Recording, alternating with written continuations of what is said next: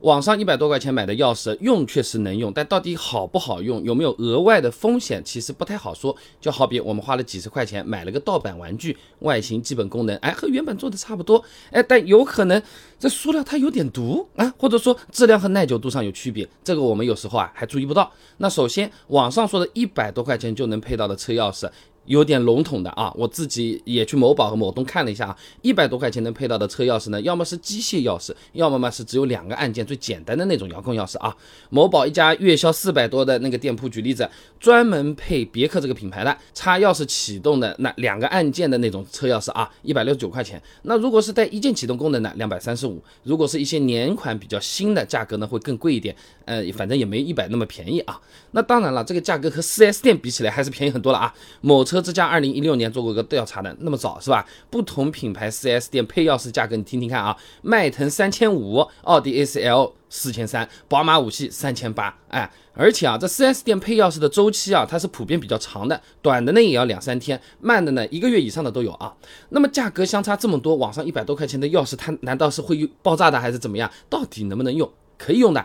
基本功能也是能实现的。现在的这个芯片钥匙呢，它为了防盗，其实每一把钥匙啊，它都是有一串独特的密码的。哎，跟我们身份证号码一样的，哎，没人和你重号啊。那我们开锁的时候呢，只要这串密码跟车子的防盗系统对上了，才能打开车门和启动发动机啊。姚可霞、史赛赛发表在期刊《汽车维护与修理》上面有篇论文的，浅谈汽车钥匙芯片的防盗原理里面，他这么说啊：每把汽车钥匙芯片都具有的唯一一个编号啊，通过 ID 号防控。控制单元首先可以区分出是哪一把钥匙要和自己进行通讯，然后进行防盗验证。那么我们在网上花一百多块钱买的呢，其实就是一个包含空白芯片的车钥匙。哎，这个时候呢没办法开锁的，哎，还需要交个押金，租一台店面里面的仪器来进行钥匙匹配啊。那这个仪器呢，它可以对汽车的防盗系统它进行解码，然后把正确的密码信息呢写入到这个空白的芯片里面，这样呢就复制出了一把新的车钥匙了啊。那这种复制出来的车钥匙肯定是能用，但是在做工耐用性上面啊，和 4S 店配的原厂钥匙还的确有些不同啊。那厂家原厂的那把钥匙，它生产的环节啊，它是有比较严格的技术标准的。吉利举个例子好了啊，对自己生产的车钥匙啊，它是有很多耐久性实验的。你比如说啊，功能按键啊。你能按多少下的这个按压实验？哎，在十五牛的力度下，每分钟十次的速度进行按压，要求呢是经过十的五次方次的这个实验之后，这个功能键不会损坏，就超耐按的啊。再比如说洗衣机实验，你把钥匙放到单缸全自动洗衣机，经过一个标准洗涤程序，取出。擦干十五天后再拆开检查，不能出现明显的进水和腐蚀现象。哎，我自己有把车钥匙啊，就是放兜里忘了，哎，然后去洗了一下，拿出来，紧张的钥匙擦擦干还能用的时候，哦，我的感觉是好很多啊。那网上一百多的钥匙啊，他不会去做这个实验的，那基本上看运气了啊。那外观上没有什么瑕疵，哎，这个东西 OK 就行了。洗衣机能不能进，人家才不管那么多。他说你进，进你再来买一把一百多好了，那。差不多这个感觉啊，那另外呢，网上配的钥匙呢，也不排除它有失灵的可能性啊。呃，案例呢，某车之家论坛上以前有翻到过，网友发了个帖子啊，他在网上配了把钥匙，结果呢，后面钥匙突然失灵了，这遥控开关车门还可以用，哎，就是不能启动发动机了。最后呢，到 4S 店检查，发现呢，这个钥匙的防盗芯片出问题了啊。那还有些朋友比较担心的是，网上配的钥匙会不会有什么风险啊？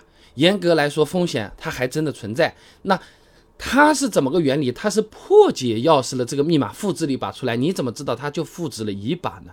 对不对？如果被人家捡到了，或者他自己搞出了第二把不为人知的第二把，我们的车门还是被可以被打开的啊啊！那么去 4S 店配车钥匙，不不会有这种事情的啊。